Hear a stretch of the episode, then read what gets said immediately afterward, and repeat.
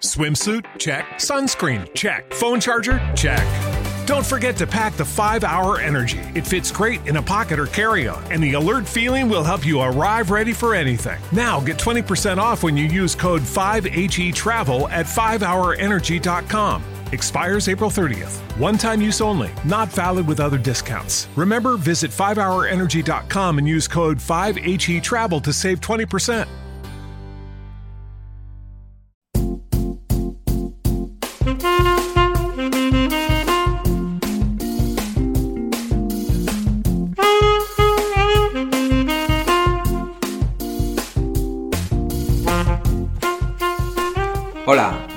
Jordi Alemán y de lunes a viernes, con la ayuda de Gonzalo Álvarez Noltín, Lorena Fernández y Javier Esteban, dirijo el canal de podcast en tres puntos.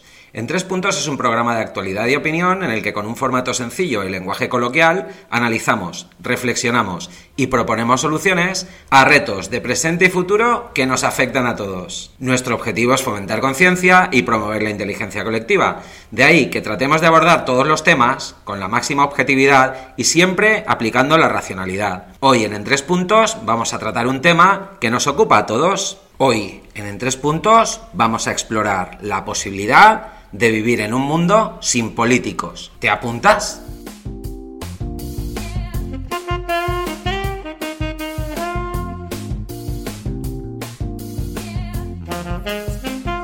Bueno, pues vamos ya con el bloque 1 del programa de hoy, donde vamos a analizar y reflexionar, además de plantear algunas soluciones al final del capítulo, acerca de la posibilidad de vivir en un mundo sin políticos. ¿Y por qué nos hemos planteado este programa? Bueno, pues os voy a dar las dos razones que nos han traído hasta aquí. La primera y como es de recibo y, es de bien nacidos ser agradecidos, pues debo mencionar que la idea eh, surge de un mensaje que recibo de José Manuel Izquierdo Monzó, que es un buen amigo, además de un oyente habitual, que tras la difusión del programa con Ignacio Villoc, La tecnología al servicio del pueblo, me remite un artículo acerca del proyecto Venus y, bueno, de la posibilidad de vivir en un mundo donde la tecnología pues está al servicio de las personas. Nos pareció muy interesante, sobre todo eh, la parte del artículo y los enlaces a los dos documentales que enseguida os voy a comentar y a compartir, que hace referencia a la posibilidad de vivir en un mundo en el que los políticos no existan, en, la sociedad tenga otras formas de, gobierno y de gestión, son las que vamos a reflexionar y analizar en el programa de hoy.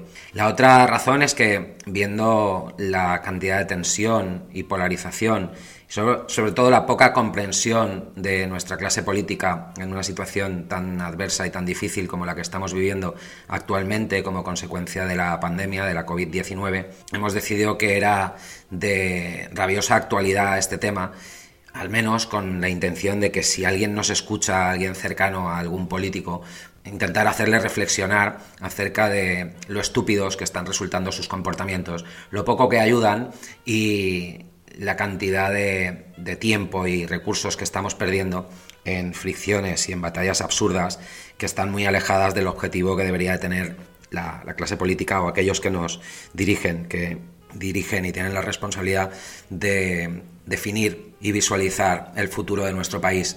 Y es que están más preocupados de colgarse sus medallas y de defender sus intereses partidistas que no de generar un plan de consenso que nos permita salir de esta situación reforzados y sobre todo dar un salto cualitativo hacia un futuro mejor. Y con estos dos ingredientes, con la recomendación de José Manuel y con la actual coyuntura pandémica, pero sobre todo con el comportamiento inadmisible de nuestros políticos, nos hemos lanzado a construir el programa de hoy. Así que, antes de nada, como hacemos en cada bloque uno, y antes de pasar a las reflexiones, lo que vamos a hacer es aportar información acerca del proyecto Venus.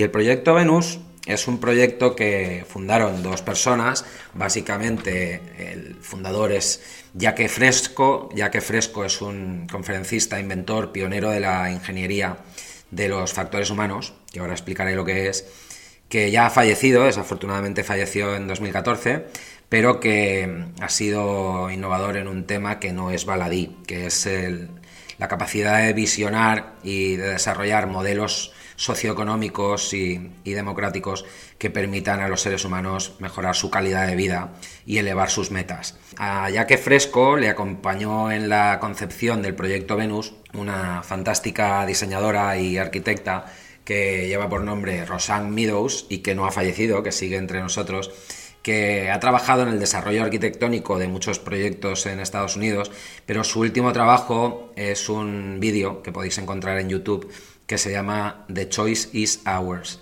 que es eh, traducido al castellano es nuestra elección, donde explica los fundamentos del proyecto Venus. ¿Qué pilares sostienen el proyecto Venus? Bueno, básicamente lo que propone el proyecto Venus es que se realicen inversiones en desarrollo tecnológico que, bueno, para que las máquinas puedan generar riqueza suficiente como para que el hombre haga un salto evolutivo hasta ahora inimaginable y que pueda dedicarse a, fines superiores, a fines que vayan más allá de trabajar como hámsters en una ruedecita pedaleando todo el día, eh, bueno, con el único objetivo de que nos den una recompensa material a final del día según el proyecto Venus y sus fundadores, deberíamos de poner a los robots y a las máquinas a ocuparse de trabajos desagradables y sobre todo a educar a las personas en términos de valores y, en objetivos relacionados con la sostenibilidad del planeta y con acabar con, los principales males del mundo actual, como puede ser la pobreza, el hambre o las enfermedades. Eso es el proyecto Venus y la señora eh, Roxanne Meadows participó además en un documental que también es muy recomendable, que se llama Fate Haste, que en alemán significa el espíritu de un tiempo. Fate Haste, también con Z, voy a deletrearlo por si tenéis interés en buscarlo, es Z de Zaragoza, E de España, I de Italia, T de Tarragona, G de Gerona, E de España, I de Italia, S de Sevilla, T de Tarragona, Fate Haste. Si lo buscáis en YouTube también lo vais a encontrar. Ambos documentales, el de, de Choices Hours o La elección es nuestra y Fate Haste o El espíritu de un tiempo, hablan del mismo concepto, y bueno, pues tienen ese componente humanístico y sobre todo de, desarrollo evolutivo de la raza humana que en este programa en, tres puntos tanto nos preocupa. Así que esto es el bloque 1, este es el análisis y la definición de contexto que os quería compartir antes de pasar ya al bloque de reflexiones en el cual nos vamos a plantear preguntas relacionadas con la viabilidad las probabilidades de llevar a, cabo y materializar este tipo de conceptos este tipo de modelos de gestión socioeconómicos donde principalmente los políticos no tienen cabida. Pero eso va a ser ya después del corte de saxofón que tanto nos gusta. Aquí termina el bloque 1, en 10 segundos estoy de vuelta con todos vosotros. Hasta ahora.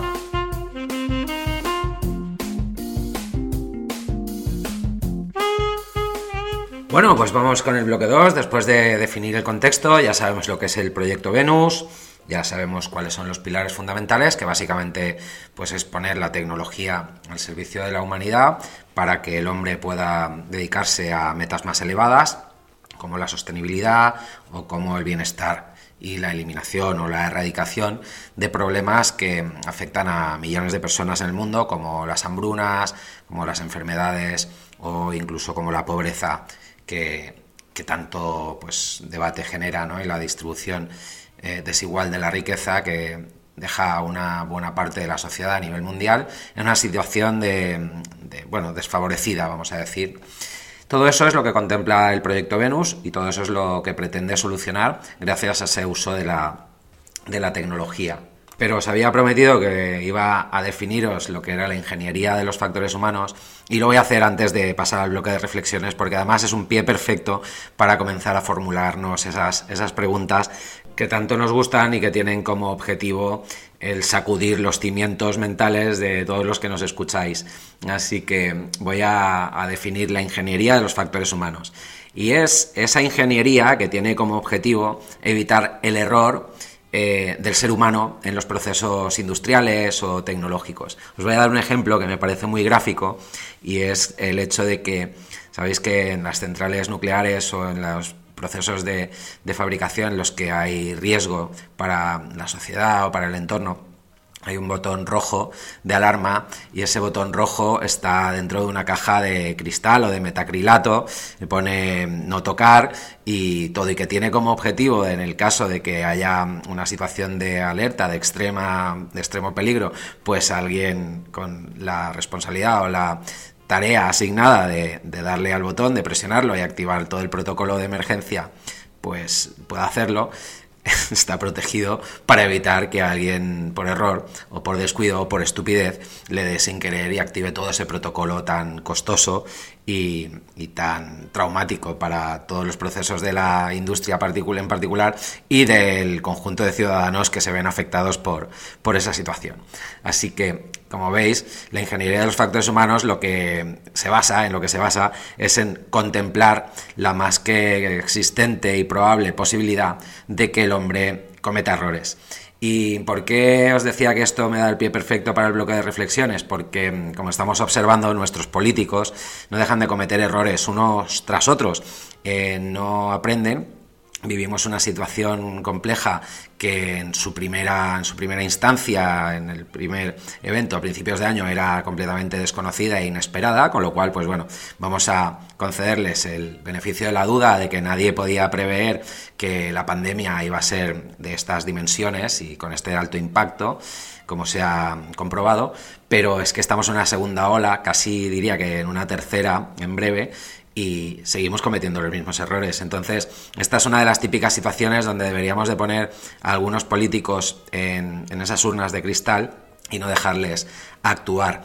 O poner sus botones de voto en el Congreso de los Diputados dentro de una cajita de metacrilato y no permitirles votar, ni en un sentido ni en otro. Eh, pero bueno, dejando este, estos grafismos tan ilustrativos a un lado, lo que voy a hacer es ya dar paso a los pensamientos reflexivos. Y la primera pregunta que, me formulo a título personal y me gustaría compartir con vosotros es, ¿es posible una sociedad sin políticos? Creo que esa es la, esencia del debate de hoy y de la reflexión del programa de hoy. Es que habría la posibilidad de tener un mundo en el que no existan los políticos y eso me lleva a, a una segunda reflexión, un segundo pensamiento y es quién los pone a los políticos en su posición, quién decide que existan esas posiciones de gobierno.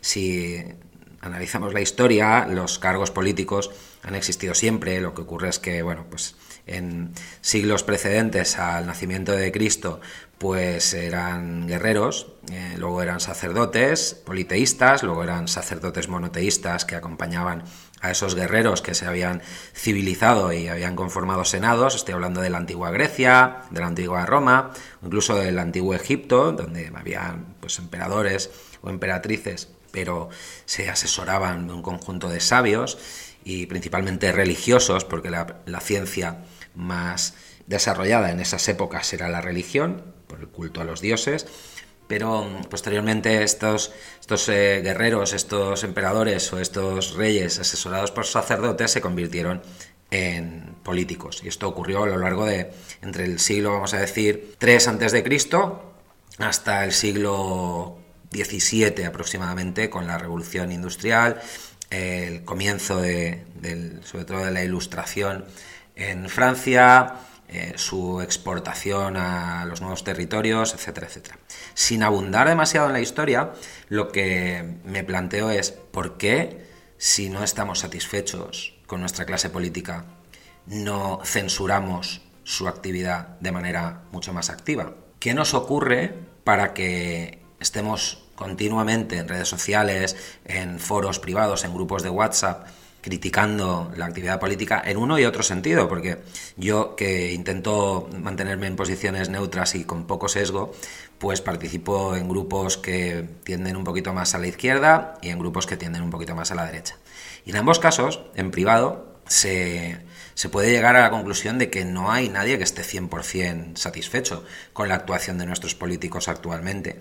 Ni siquiera eh, con la de los propios, con la de aquellos a los que defendemos a capa y espada cuando tenemos a nuestros enemigos políticos delante, pero luego en ese, en ese privé, en esos foros un poco más íntimos, con nuestros amigos de verdad, pues reconocemos que, también cometen errores, ¿no?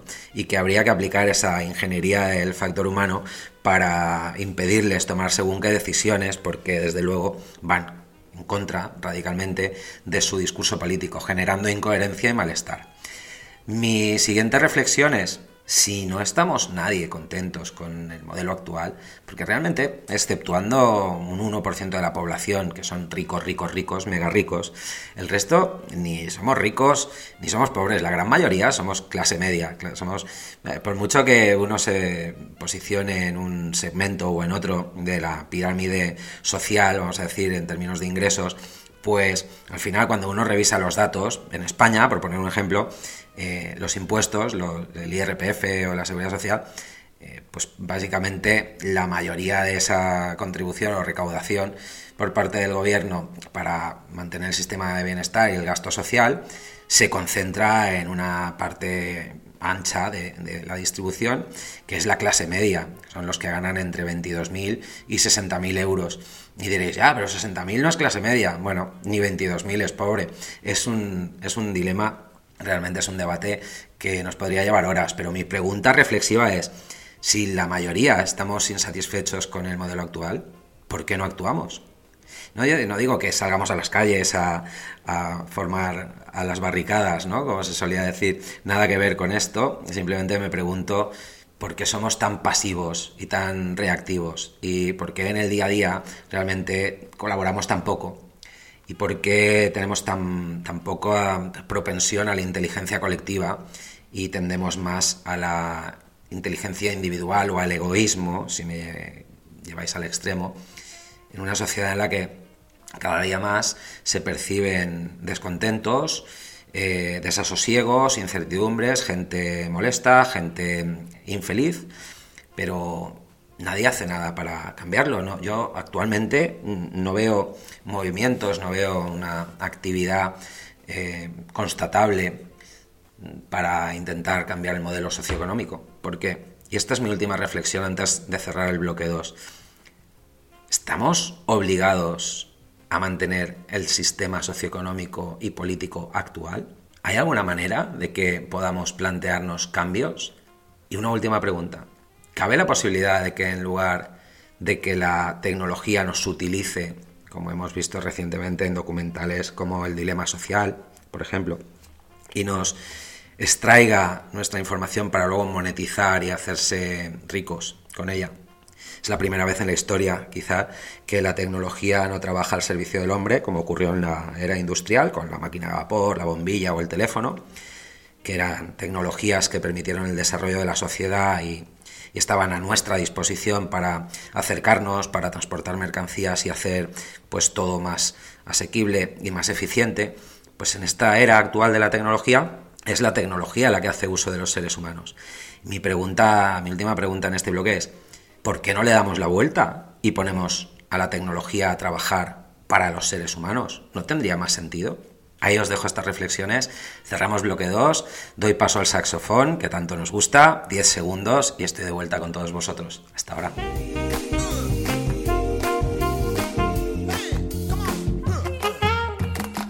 Bien, pues un día más, bloque 3. La verdad que no sé a vosotros, espero que también.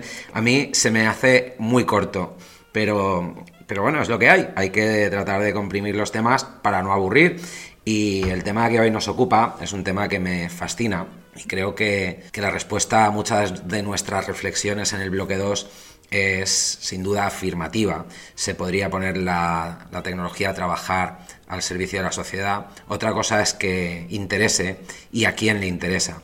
Y eso serían reflexiones pues adicionales con las que quiero llegar a este bloque 3.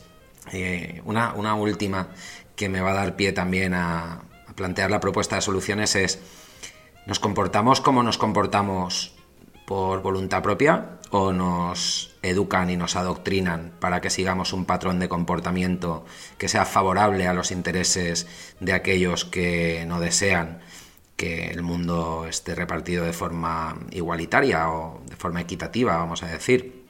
¿Cuál es eh, que el objetivo? El objetivo es educar a la gente para que la sociedad evolucione y cada vez haya más bienestar, o el objetivo es controlar a las masas para que trabajen por, por los intereses de un grupo reducido de, ciudadanos. Esa es la última reflexión y yo eh, os la planteo en este último bloque, que es el de las soluciones, pero me parece necesario para arrancar la lista de propuestas que, que tengo aquí delante mío hoy. Y es que mm, la educación, como siempre apuntamos en En Tres Puntos, es el pilar fundamental del desarrollo de una sociedad. Nos encontramos en un momento en el que, mm, más que educar, estamos adoctrinando. Lo podemos ver no solo con los niños, sino también con adultos. Continuamente, esa polarización que experimentamos actualmente tiene que ver, y mucho, con los mensajes que nos hacen llegar de forma deliberada eh, tiene mucho que ver con el objetivo de mantener a la sociedad dividida, porque en la era del conocimiento, en una era en la que las personas cada vez sabemos más y mejor cómo funciona el mundo y cómo podemos cambiarlo, pues si no los enfrentamos, si se unen en pro de un bien común, pues nos podemos encontrar en una situación incontrolable. Así que, sin duda, eh, al menos a mí no me cabe ninguna duda, esa fricción y esa polarización tiene un único objetivo que, ya pues, no es novedad, se descubrió en la época de griegos y romanos y es aquel famoso divide y vencerás. Porque mm, la manera de dividir a una masa, a una fuerza superior en términos de número de individuos, es dividirles y enfrentarles entre sí. Si generas una amenaza interna, pues van a, van a estar más entretenidos y más preocupados de pelearse entre ellos que de pelear contra la verdadera causa raíz de sus problemas. Eso es la, la visión que, que os quiero plantear y con ella me voy a lanzar a presentar cuatro propuestas de solución. Hoy nuestra lista de soluciones trae cuatro propuestas que inevitablemente arrancan con la educación. Insistimos y subrayamos la necesidad de educar haciendo gala a la raíz de esa maravillosa palabra y su origen latino, educere, pues educere es sacar el conocimiento del interior de una persona, traer hacia afuera. Y traer hacia afuera significa extraer los valores, extraer esa empatía y extraer esa mentalidad gregaria que tenemos de manera intrínseca e innata los seres humanos. Educar en valores es educar en colaboración y educar en, en una mentalidad o una inteligencia colectiva que tenga como objetivo trabajar conjuntamente por un bien común. Y ese bien común debería ser la sostenibilidad de, de nuestra raza la sostenibilidad de la especie humana en el largo plazo, más allá de, nuestra vida como individuos. Ese sería el primer punto de la lista de hoy, educación. El segundo punto sería, tendría que ver con la reorganización de la sociedad. Reorganizar la sociedad significa reorganizar funciones sociales y públicas, como por ejemplo la clase política o las instituciones públicas, trabajar un modelo híbrido, sería nuestra propuesta, que tenga representantes tanto de la clase pública como de la privada. Es decir, deberíamos de ser capaces de conformar eh, gobiernos, porque indudablemente toda sociedad necesita a alguien que la gobierne, si no sería, se convierte en un caos.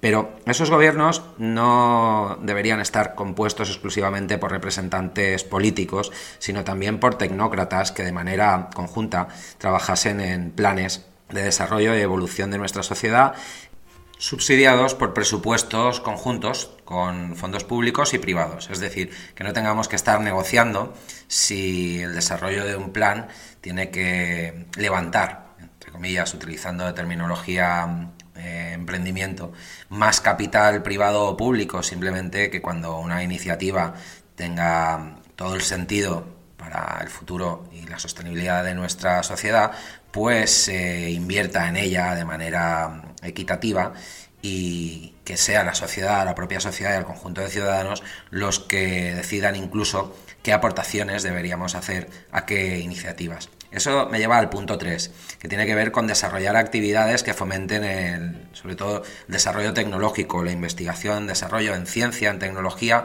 siempre al servicio de la sociedad.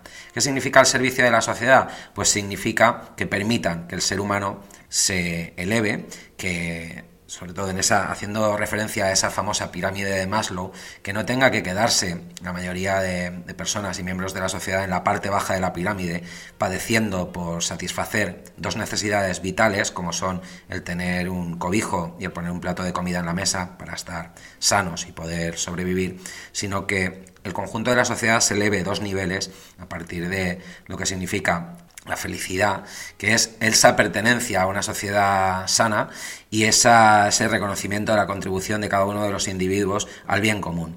Y eso me lleva al último punto, al punto 4. Y es que hace falta un cambio radical de paradigma con respecto a las grandes corporaciones tecnológicas. Debemos de pensar que estamos haciendo ricos gracias a nuestra información y sobre todo a nuestra conducta actual, básicamente a unas 50 o 60 empresas que, como apuntábamos en un programa reciente, ya concentran o ya forman parte de esa lista de 100 economías más ricas del mundo, en la que encontramos 63 corporaciones, muchas de ellas tecnológicas, que están acaparando buena parte de la riqueza mundial. Así que cambio de paradigma significa que volvamos a pensar como lo hacíamos en el siglo XVIII y principios del XIX, en ese uso de la tecnología por un bien común, destinado a hacer que el hombre pueda adquirir más conocimiento y tenga que utilizar menos la fuerza física y con ello pues sufra tanto a la hora de desempeñar trabajos. Recapitulo rápidamente. Eh, tenemos que educar en valores, colaboración y sostenibilidad, reorganizar la sociedad y promover la colaboración público-privada, sobre todo la inversión en iniciativas, punto 3, que tengan que ver con la investigación y el desarrollo de tecnología al servicio del conjunto de la sociedad. Y punto 4, eso se consigue con un cambio de paradigma y sobre todo con la gestión de las grandes corporaciones tecnológicas que están acaparando buena parte de la riqueza mundial.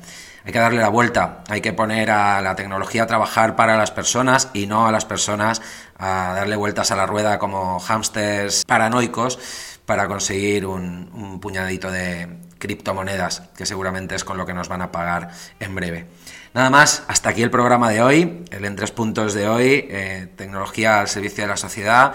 Ya llevamos dos semanas hablando de esto y es que es un tema que, como he dicho al principio del programa, no es baladí y deberíamos de plantearnos seriamente la, la viabilidad y las probabilidades de transformar la sociedad hacia un modelo en el que los robots y la tecnología nos ayuden a superar y a mejorar nuestra calidad de vida y no al contrario.